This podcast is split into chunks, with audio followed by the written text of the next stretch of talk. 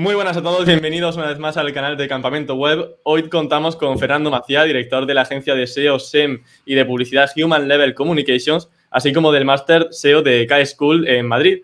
Y bueno, también es autor de 10 libros de SEO y marketing digital que se dice pronto. De hecho, recientemente ha lanzado por aquí su nuevo libro. Aquí lo tenemos, se ha avanzado casi todo lo que sé sobre posicionamiento web y bueno, también tengo la suerte de decir que comparto con él colección, con mi libro de personal branding, que lo tengo también por aquí. Aunque él sale más favorecido en la portada, Fernando, te debo decir.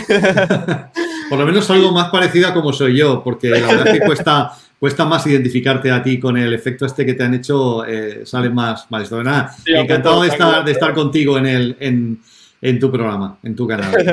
Qué bien, Fernando. Bueno, te decía también que me quería esperar a leer el libro para preguntarte sobre aspectos que comentaba en tu libro, pero mira, me he llevado una sorpresa porque como hablas de todo, realmente te puedo preguntar de todo, así que no va a mm. cambiar en absoluto lo que, lo que tenía pensado.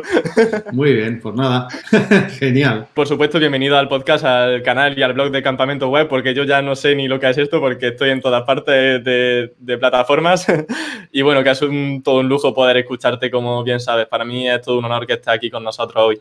Nada, muchísimas gracias por la invitación, por la oportunidad y yo encantado de, de compartir lo que pueda.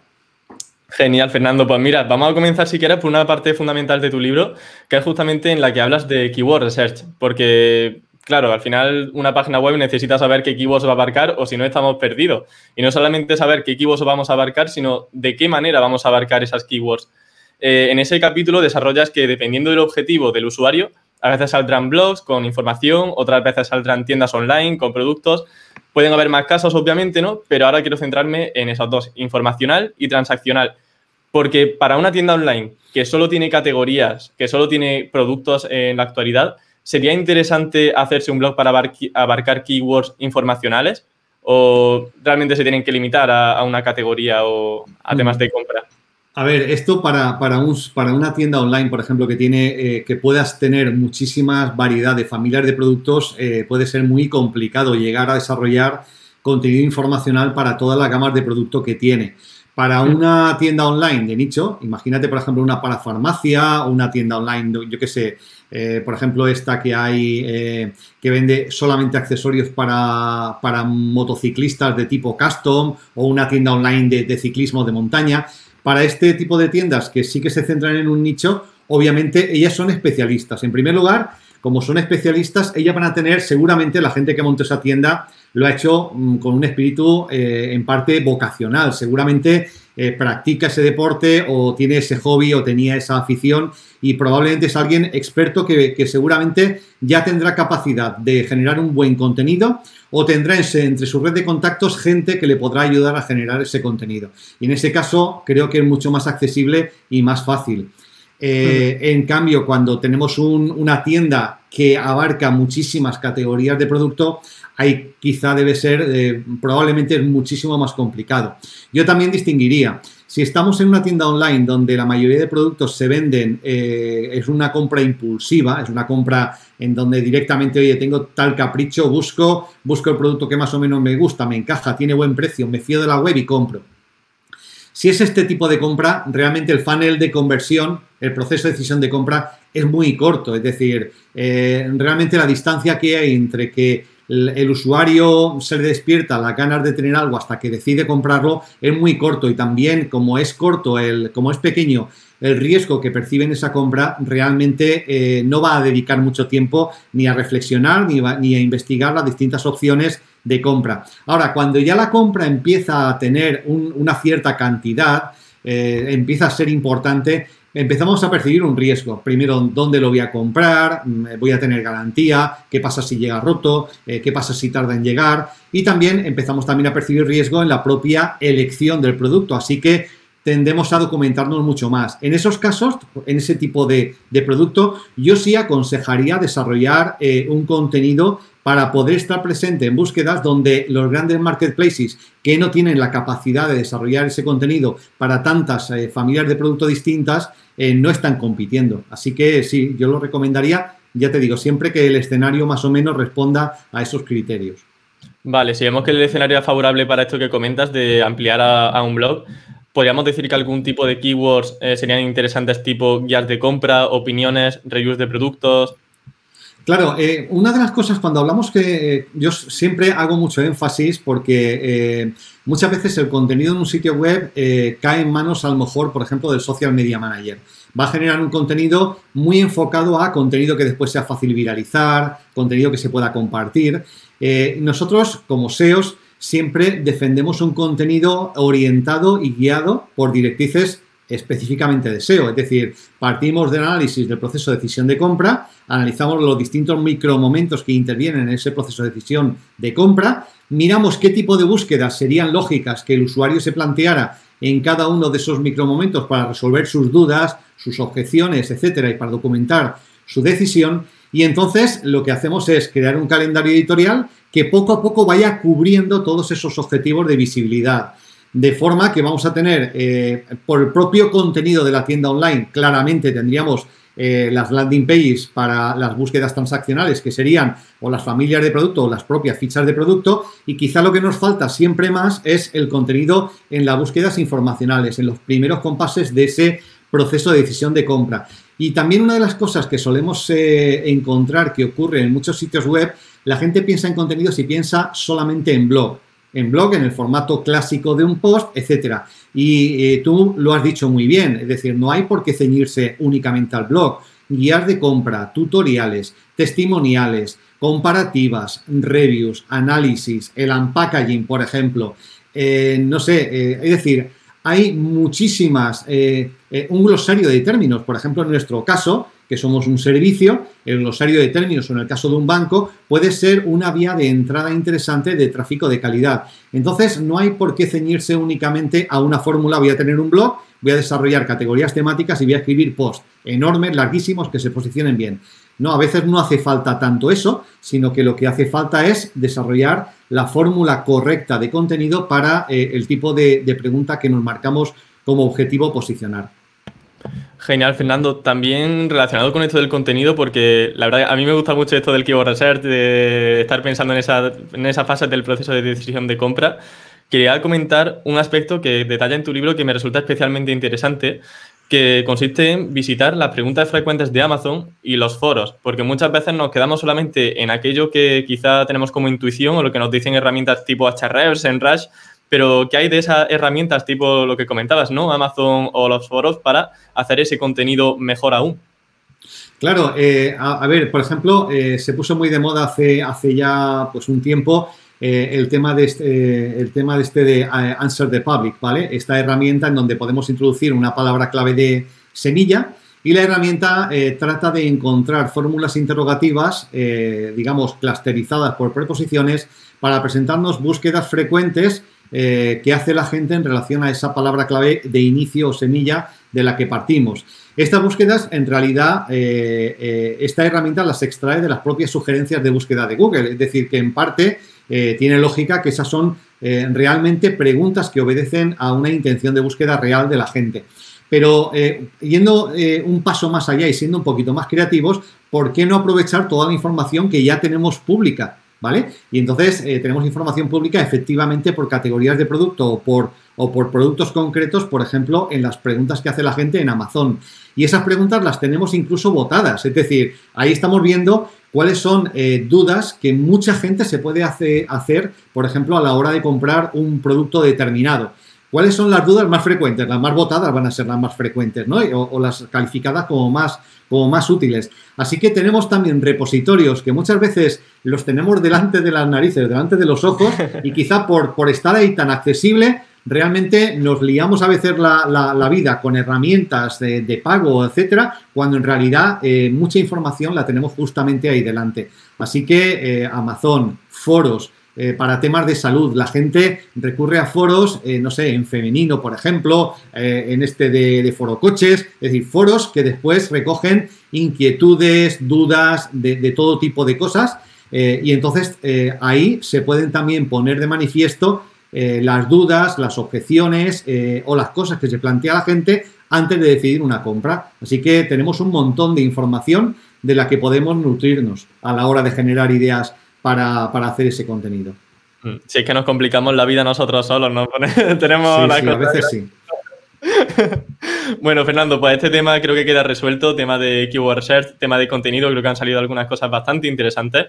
También quería centrarme en el tema de la arquitectura de información, ¿no? Tenemos ya algunas keywords que queremos abarcar, pero ¿cómo organizamos todo ese contenido? ¿Cómo facilitamos a ese usuario que pueda visitar todas las secciones de una manera adecuada? Muchas veces yo creo que pecamos de que nos quedamos solamente con hacer una división a nivel de keywords, pero en tu libro comentas que también deberíamos hacer un esfuerzo por pensar en, eh, en, ver los patrones de búsqueda de los usuarios y pensar mucho más en nuestro público objetivo. Entonces, ¿qué nos puedes decir de esto? ¿Cómo se debe hacer correctamente? A ver, a ver, yo en mi libro, ojalá tuviera yo la verdad absoluta, ¿no? Yo en el libro trato de, exponer algunas soluciones a las que después de muchos años de dedicarme a esto, pues más o menos he llegado y creo que son válidas y funcionan, pero, pero obviamente aquí siempre hay que tener las, las orejas abiertas y estar dispuesto a poner en cuestión lo que uno sabe, porque lo que uno sabe no siempre, no, no siempre permanece, ¿no? Entonces, eh, a ver, nosotros cuando participamos en procesos de desarrollo de un sitio web, eh, solemos tratar o de ceder el paso a si en el grupo de trabajo hay gente experta en usabilidad, normalmente dejamos que ellos eh, sean los primeros que propongan el modelo de arquitectura de la información. En principio, la arquitectura de la información debería obedecer a un uso intuitivo, un uso eficaz del sitio web y que genere una buena experiencia de usuario. Luego, creemos que ese es el objetivo primordial. Pero una vez ellos han propuesto ese primer modelo de arquitectura de la información, lo que nosotros hacemos es someterlo a una prueba SEO. ¿Cuál es la prueba SEO? Pues en primer lugar nosotros vamos a hacer el keyword research, vamos a identificar eh, los patrones de búsqueda y vamos a tratar de descubrir, por ejemplo, cuáles son las características, lo que llamamos después un poco más técnicamente taxonomías, que los usuarios suelen incluir en sus, en sus búsquedas habitualmente. Por ejemplo, en una búsqueda inmobiliaria suele haber tres tipos de taxonomía. La gente suele decir si quiere alquilar o comprar, si está buscando un tipo de vivienda determinado, un piso, un adosado, un ático o, un chalet, y también dónde lo está buscando, si lo está buscando en Alicante o lo está buscando en un barrio de Barcelona o de Madrid. Así que eh, partimos de esas tres taxonomías que suelen estar casi siempre presentes. Si habitualmente lo que se hace cuando se busca piso es eh, con la idea de comprarlo, a veces quizá la palabra comprar no va a estar presente, por defecto eh, alguien que busca piso querría comprarlo y si específicamente quiere alquilar lo, lo introduciría o lo pondría de forma expresa en la búsqueda, ¿vale? Sobre estas tres taxonomías, Después, obviamente, a la hora de buscar un piso hay muchas características más que podríamos introducir. Oye, eh, que tenga terraza, eh, que tenga por, lo menos tres dormitorios, que tenga por lo menos 120 eh, metros cuadrados o que valga menos de 180.000 euros. Pero esos son normalmente características que el usuario no va a plantear en la primera búsqueda, en, en, el primer intento. No es el tipo de búsqueda que la gente entra en Google y la hace tal cual, sino que después sobre un repositorio, sobre una, un listado de, de producto que devuelve el sitio web, eh, ahí es donde el usuario va a empezar a aplicar filtros en segunda instancia para tratar de identificar el producto que satisface eh, su, criterio de búsqueda. Entonces siempre tenemos que tener claro en cualquier tienda online qué taxonomías, qué características y qué patrones de búsqueda forman parte de la primera intención de búsqueda del usuario y cuáles eh, se aplican en segunda instancia. Si forman parte de la primera instancia, esos cruces de taxonomías sí que deberían estar. Es decir, yo tengo que tener, por ejemplo, alquilar adosado en, Alicante o, por ejemplo, eh, piso en venta en, no sé, en Las Rozas. Eh, eso tiene que estar en mis, en mis páginas de resultados. Pero probablemente no necesitaré indexar un listado de viviendas que diga ático eh, de tres habitaciones y de menos de, de 180.000 euros en las rozas, porque eso no va a estar presente en una búsqueda inicial. Entonces tenemos que distinguir esto. Esto nos ayuda mucho para varias cosas. Primero, para reorganizar a partir de, de ese primer modelo que plantea la gente experta en usabilidad, reordenar a veces, por ejemplo, eh, en, la búsqueda inmobiliaria, la gente pensaría de usabilidad. Bueno, eh, como las eh, ciudades se agrupan en provincias, vamos a hacer que, la gente empiece a navegar y que diga en qué provincia inicialmente está buscando el piso. La gente no busca vivienda en una provincia, la gente busca vivienda en una ciudad como mínimo y si la ciudad es grande busca el piso o busca la vivienda en un barrio determinado de esa ciudad incluso, porque viene determinado por la distancia, el lugar de trabajo, etcétera. Luego, en este caso, la búsqueda, por ejemplo, de la categoría genérica, que sería eh, búsqueda de vivienda en una provincia, no tiene apenas potencial. Igual que tampoco tiene potencial, por ejemplo, la búsqueda de eh, muebles para el salón. La gente busca sofás, o busca librerías, o busca sillones, pero muebles para el salón tiene mucho menos potencial. Y en cambio, veremos muchos sitios que venden muebles en donde los muebles están agrupados eh, en aras a una buena usabilidad del sitio por la estancia, muebles de cocina, muebles para el salón, cuando en realidad la búsqueda de la segunda, eh, del segundo escalón eh, jerárquico de esa categoría tendría mucho mayor potencial de búsqueda. Ahí es donde los SEOs tenemos que después, de alguna manera, modular para eh, que, a pesar de que el camino de navegación sea el adecuado y el intuitivo para el usuario, lograr que el robot de Google vea en niveles jerárquicos adecuados las búsquedas más potenciales en niveles jerárquicos superiores y las que menor potencial tengan en niveles jerárquicos inferiores. Por ejemplo, se me ocurre que en el caso de la búsqueda inmobiliaria es un caso muy claro.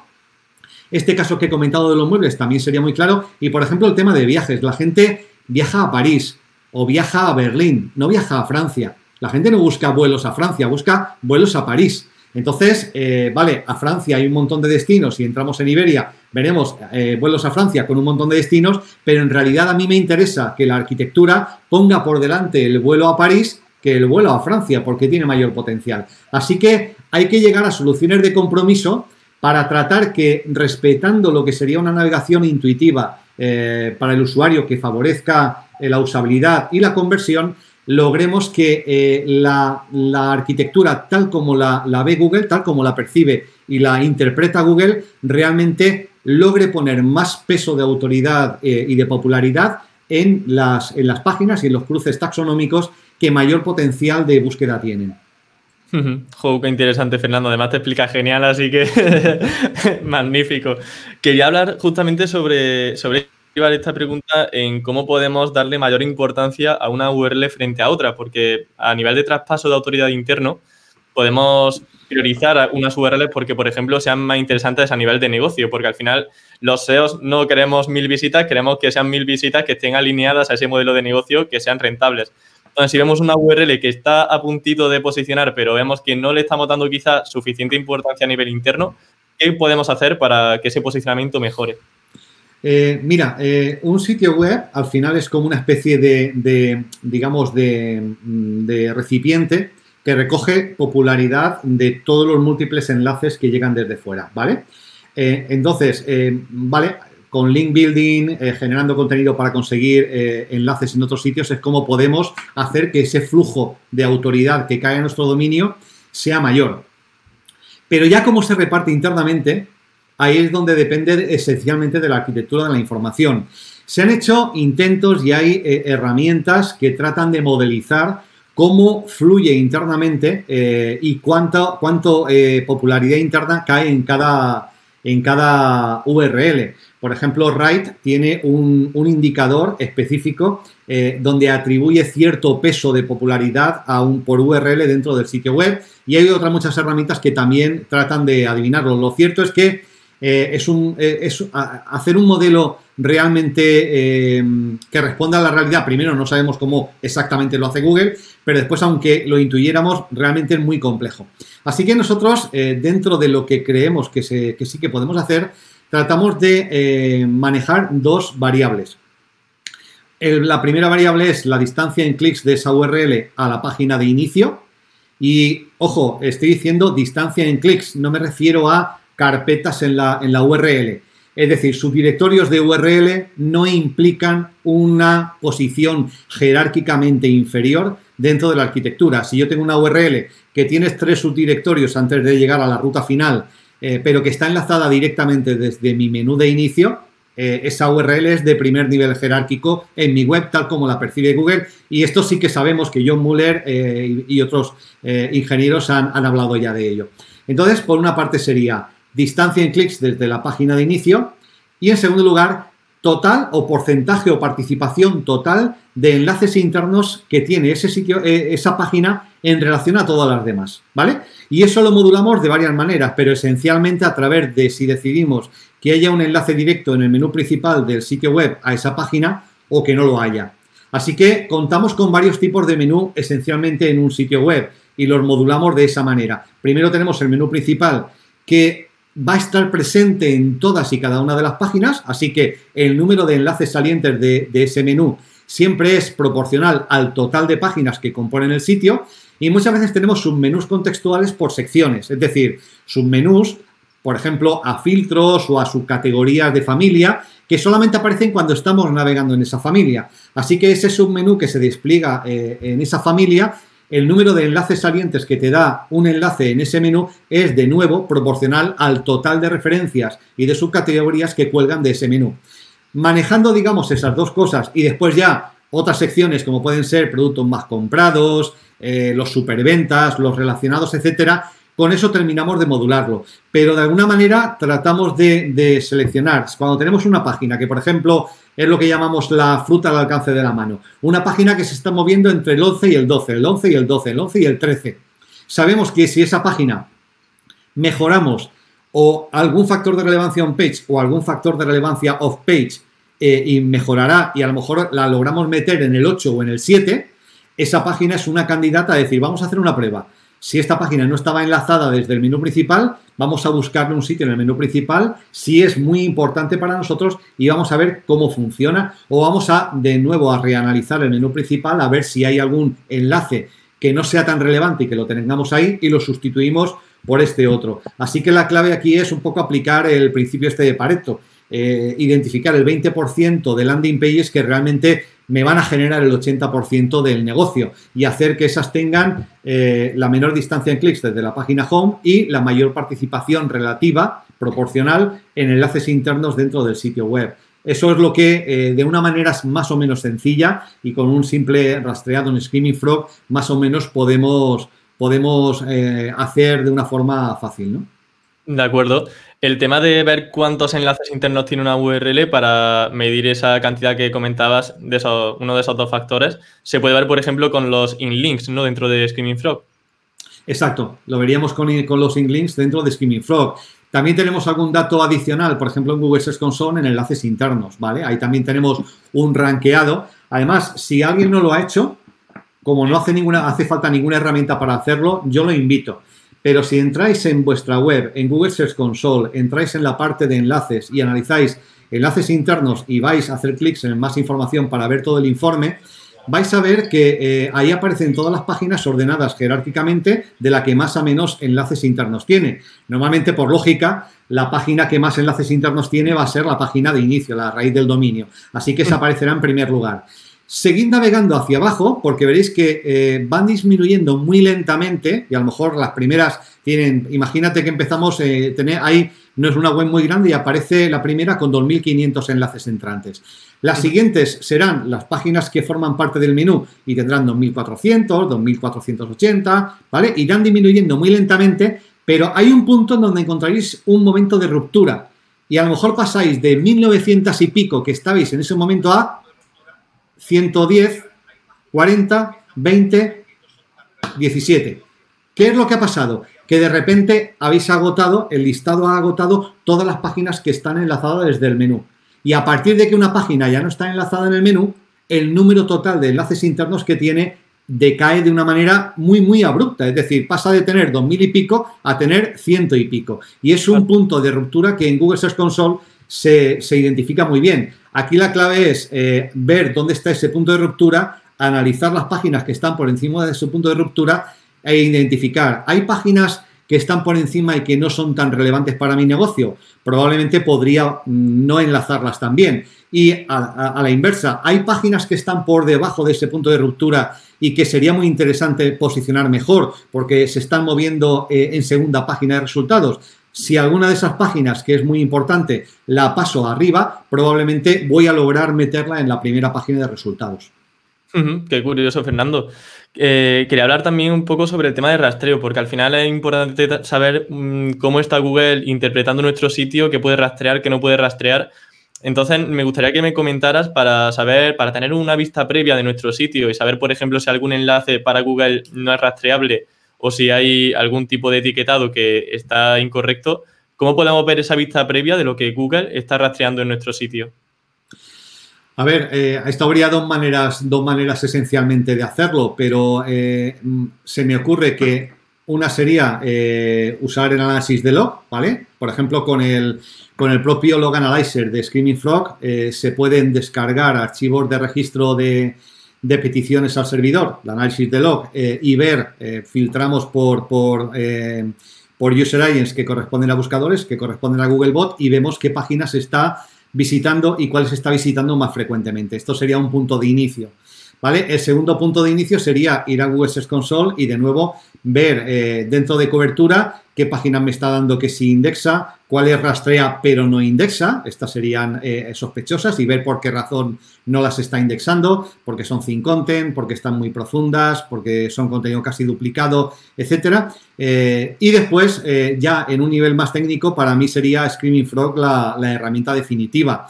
Nosotros, por ejemplo, eh, solemos tener, eh, usamos ordenadores de estos Macs eh, que no son muy modernos, pero que son las, las torres estas plateadas que nos encantan. No necesitamos hoy en día tanta velocidad, lo que necesitamos es mucha memoria RAM.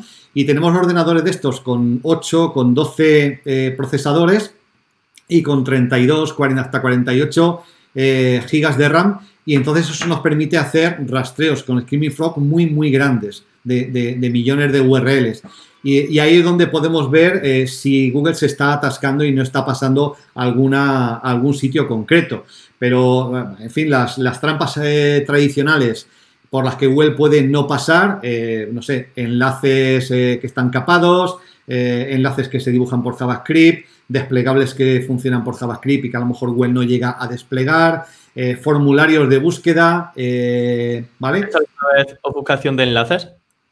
Ofuscación de enlaces, sí. Es decir, nosotros eh, sí eh, hacemos ofuscación de enlaces y somos, en general, antes incluso de que ya sabes que en el, mes de marzo de este año Google dijo que empezaría a, empezaría a, seguir los enlaces incluso aunque tuvieran no follow, ¿vale? Pero ya incluso de antes de que, de que Google hubiera dicho esto, nosotros tradicionalmente no hemos sido muy, muy partidarios de incluir enlaces no follow en un sitio web. Más que nada porque Google ya dijo que el no follow hace muchos años no se podía usar para hacer link sculpting dentro de un sitio web y decidir hacia dónde se encamina la popularidad. De modo que no hemos sido nunca muy partidarios de, usar el no follow cuando lo que no queremos es que eh, indexe las páginas a continuación, porque entendíamos que si tenemos un nivel muy alto de enlaces no follow, estamos de alguna manera desperdiciando una cantidad importante de popularidad interna. De modo que cuando no queremos que Google llegue a indexar eh, una página determinada, en esa página lo que vamos a hacer es que ese, ese enlace eh, o bien es un enlace que está ofuscado, es decir, que se va a desplegar de forma asíncrona por JavaScript y Google no va a poder interpretarlo, o bien es una página a la que se llega, por ejemplo, eh, haciendo clic en un checkbox, como por ejemplo cuando aplicamos un, cuando aplicamos un filtro. Eh, estas páginas que decíamos antes, que a mí no me interesaría indexar, la típica página donde ya tengo el ático que estaba buscando en las rozas y donde he aplicado filtros, en donde quiero que tenga eh, tres habitaciones, dos baños y que valga menos de 180.000 euros, eh, esa página no quiero que Google la indexe. Porque muy, probablemente eh, muchos de esos listados, además, o no tendrían resultados o tendrían muy poquitos, con lo cual serían thin content. Como no quiero que Google llegue a, indexar esos resultados, dejo que el usuario sí que tenga un medio de consulta de esa página y que pueda llegar a ella, pero Google no va a encontrar la forma de llegar a ella simplemente porque un formulario automáticamente le corta el paso. Así que hay varias maneras, digamos que hablo de ofuscación de enlaces en la medida en que entendemos que a veces por usabilidad sí debemos ofrecer al usuario un enlace, pero a veces por SEO no tenemos que dejar que Google pueda seguir ese enlace. Cuando eso se da, ese enlace tiene que existir para el usuario, pero desde el punto de vista de Google tiene que estar ofuscado. Muy interesante esto que, comentas de la ofuscación. Quería también comentar un aspecto relacionado con la competencia. Obviamente no podemos pensar que estamos solos en Google y normalmente lo que hacemos, bueno, lo que podemos hacer es ir a Sistrix, ponemos un dominio, vemos si sube o baja y ya está. Pero en tu libro, por ejemplo, me resulta especialmente interesante el, el, estudio que haces de ir por secciones, ¿no? Es decir, no solamente quedarnos con una visión genérica del dominio, sino analizar justamente si la zona del blog de ese e-commerce está posicionando mejor, ver si esa tienda online, pues la, una categoría o la sección de categorías posiciona mejor. ¿Cuál es el sentido de hacer este tipo de segmentación a la hora de analizar la visibilidad? A ver, eh, eh, eh, es una, una, pregunta que planteas muy interesante y además te agradezco que me la hagas para explicar un poco lo siguiente. Mirad, eh, antes hablamos que eh, en un sitio web yo puedo complementar y puedo ampliar la visibilidad que tengo en una tienda online, por ejemplo. Yo tengo eh, una capacidad de visibilidad que viene determinada por mi portfolio de productos. Es decir, una tienda online que, vende, no sé, eh, productos para animales y que maneja tres marcas de comida para perros, obviamente, por muy bien que haga las cosas, sería muy, muy, muy difícil que se logre posicionar por delante de otra tienda online que tenga 15 o 20 marcas de comida para perros con todas sus variantes. Es decir, eh, un sitio web al final tiene un máximo de visibilidad al que puede aspirar, que de alguna manera viene determinado por el propio portfolio de producto que ofrece. La manera de extender la visibilidad de ese sitio web más allá, si no puedo extender mi portfolio de producto, ¿qué puedo hacer para ampliar mi visibilidad? Trabajar en contenido informacional para estar presente en búsquedas que están antes de, la búsqueda transaccional puramente, ¿no? Vale, dicho esto, eh, es cierto que eso sería una forma, desde mi punto de vista, muy legítima de trabajar tanto el SEO como desde el punto de vista de la búsqueda de la conversión. Es decir, es cierto que probablemente parte de esas búsquedas informacionales donde estoy logrando posicionarme quizá no respondan a un perfil de cliente puro. Es decir, eh, no está tan clara la intención de compra como cuando me posiciono en una búsqueda transaccional. Y obviamente no voy a negar eso. Pero lo que sí que digo es que si eso se hace con cierto criterio y esas búsquedas eh, nacen de los micromomentos, de los procesos de decisión de compra, tiene sentido. Ahora bien, eh, en SEO encontramos que muchas veces se quiere trabajar únicamente por la visibilidad y ahí es donde se puede empezar a pervertir indicadores como el de Sistrix, ¿vale? Eh, por ejemplo, si entramos en Sistrix, eh, no voy a nombrar eh, ningún sitio web, pero si analizáis sitios web que compiten para servicios de marketing digital, de CRO, de SEO, de SEM, de lo que queráis, quizá más en SEO, quizá porque es más mi sector y quizá también porque quien más sabe cómo hacer esto, al final, también son los propios SEOs, ¿no? veréis que encontráis sitios con índices de visibilidad muy alta, ¿vale? Si entramos en sus palabras clave, os animo a que filtréis para cuántas palabras clave que incluyen el término gratis se posicionan. Porque resulta que todas las búsquedas con gratis tienen un potencial de búsqueda enorme. Es decir, la gente le encanta tener cosas gratis. Así que la gente busca cursos gratis, descargar Word gratis, eh, eh, tener no sé qué gratis, descargar el libro tal de, de Fernando Macía gratis. La gente busca eso. La gente busca gratis. Esas búsquedas con gratis tienen un potencial de búsqueda muy alto. Como sabéis, aunque de alguna manera sabemos que, por ejemplo, el índice de visibilidad, Juan, eh, González lo ha comentado, que la, forma como lo calculan de alguna manera es secreta, pero sabemos que eh, tiene cierta proporcionalidad primero a la posición que ocupas y al potencial de búsqueda de la palabra clave para la que te posicionas. Si te posicionas en una posición muy buena para una palabra clave con alto potencial, tu visibilidad aumenta, es lógico, ¿no? Entonces, eh, ciertos sitios que desean y que quieren manipular su visibilidad a ojos del público no, no tan informado, lo que hacen es buscar, posicionarse para búsquedas con la palabra gratis. Alguien que eh, busca algo en Internet gratis no es un cliente de Human Level tampoco es un cliente para mí. En realidad, ¿a quién le interesa esto? Hombre, alguien que, que, monetiza por publicidad, no sé, la gente que tiene un blog, pues sí, me parece perfecto que se posicione para una búsqueda con la palabra gratis, pero una agencia más allá de manipular mm, tu ego indicador de visibilidad, no me parece muy, muy, muy, no, o sea, no me parece racional que, se pongan, que se peleen por este tipo de búsqueda. Y sin embargo ocurre. Así que, de alguna manera, el indicador de visibilidad de Sistrix cuenta una historia, pero no cuenta toda la historia. Cuando entramos a analizar, y esto es muy interesante, eh, cuál es la sección de contenido o el perfil de palabra clave que está generando eh, o que está aportando la mayor visibilidad a un sitio web, eh, se ponen de relieve muchas cosas. Primero, qué formatos de contenido es la que está aportando la mayor visibilidad a un sitio. Por ejemplo, en nuestro caso, eh, los artículos que escribimos, el glosario de términos, aporta mucha visibilidad a nuestro sitio web. En otros casos, las preguntas frecuentes, eh, las guías, todo lo que responde a intenciones de búsqueda del tipo how to, etcétera. entonces, hacer ese análisis te da un insight que simplemente eh, eh, el indicador de visibilidad en general no te da. Por eso, eh, quizá comparar un dominio respecto a otro, digamos, en bruto, no tiene mucho sentido. esto lo explicamos muchas veces a gente que tiene tiendas online de nicho y dice, joder, pero es que yo no me puedo comparar con Amazon. Sí, sí que te puedes comparar con Amazon en Sistrix, perfectamente, pero tienes que definir primero tu muestra de palabras clave. Define tu muestra de palabras clave. Y ahí entonces, donde no estás comparando todo el volumen de, palabras clave de Amazon con las tuyas, donde tú dices, no, no, no, a mí me interesa posicionarme aquí, aquí, aquí, aquí.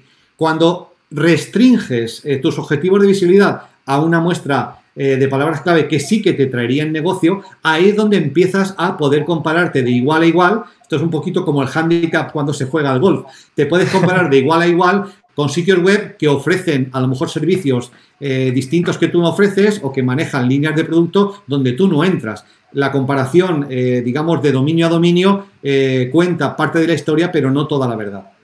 Claro, hay que pensar mucho también en modelo de negocio y ver hasta qué punto pues, esa visibilidad así en bruto te va a servir de algo, como bien comentas.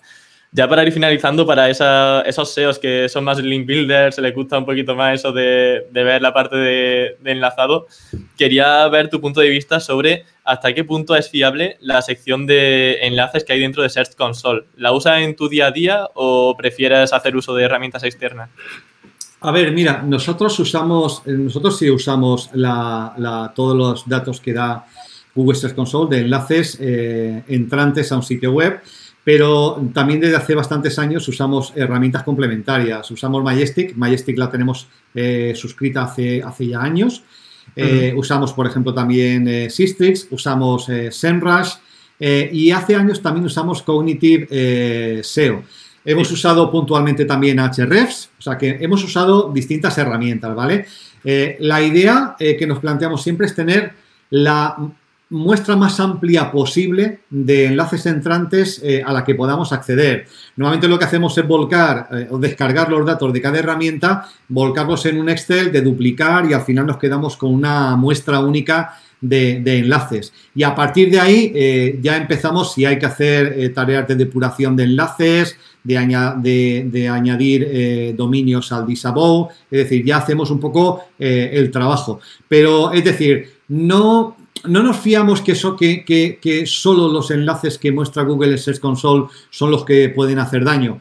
Tratamos de complementar esa muestra eh, con, otras herramientas.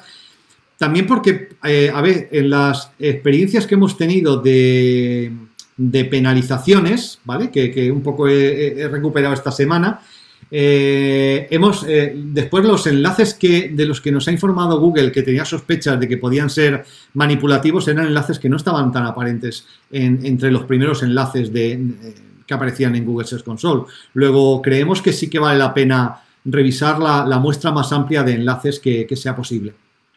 Genial, Fernando. Bueno, pues la entrevista termina aquí. Yo estaría mucho más rato hablando contigo, pero bueno, tenemos que seguir la jornada. Así que agradezco desde aquí muchísimo eh, este tiempo que has estado con nosotros. Yo aprendo siempre muchísimo contigo. El libro ha sido una auténtica maravilla, se lo recomiendo a todo el mundo. Y ojalá en breve esa estantería que tienes detrás esté llena de libros tuyos con éxito de ventas.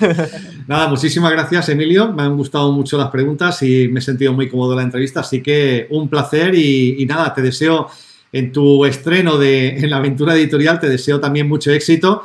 Eh, te puedo decir que eh, mi primer libro, ya te lo dije eh, por mail, pero mi primer libro eh, que fue en, eh, coescrito con Javier Gosende, pero para mí fue realmente un, hito en mi trayectoria profesional y en el desarrollo de, mi marca personal. Prácticamente me lo encontré eh, de una forma espontánea, no fue algo buscado, pero visto en la perspectiva le atribuyo muchísimo mérito y mucha importancia pues aquella intuición de, proponer en aquel momento ese proyecto a, a Naya Multimedia y dar pues con una persona como con Eugenio Tuya, con quien, bueno, pues he seguido publicando a lo largo de los años. Así que nada, te deseo muchísimo éxito de ventas, mucho éxito en tu carrera y, nada, que sigamos coincidiendo en otros eventos y sigamos eh, intercambiando conocimientos.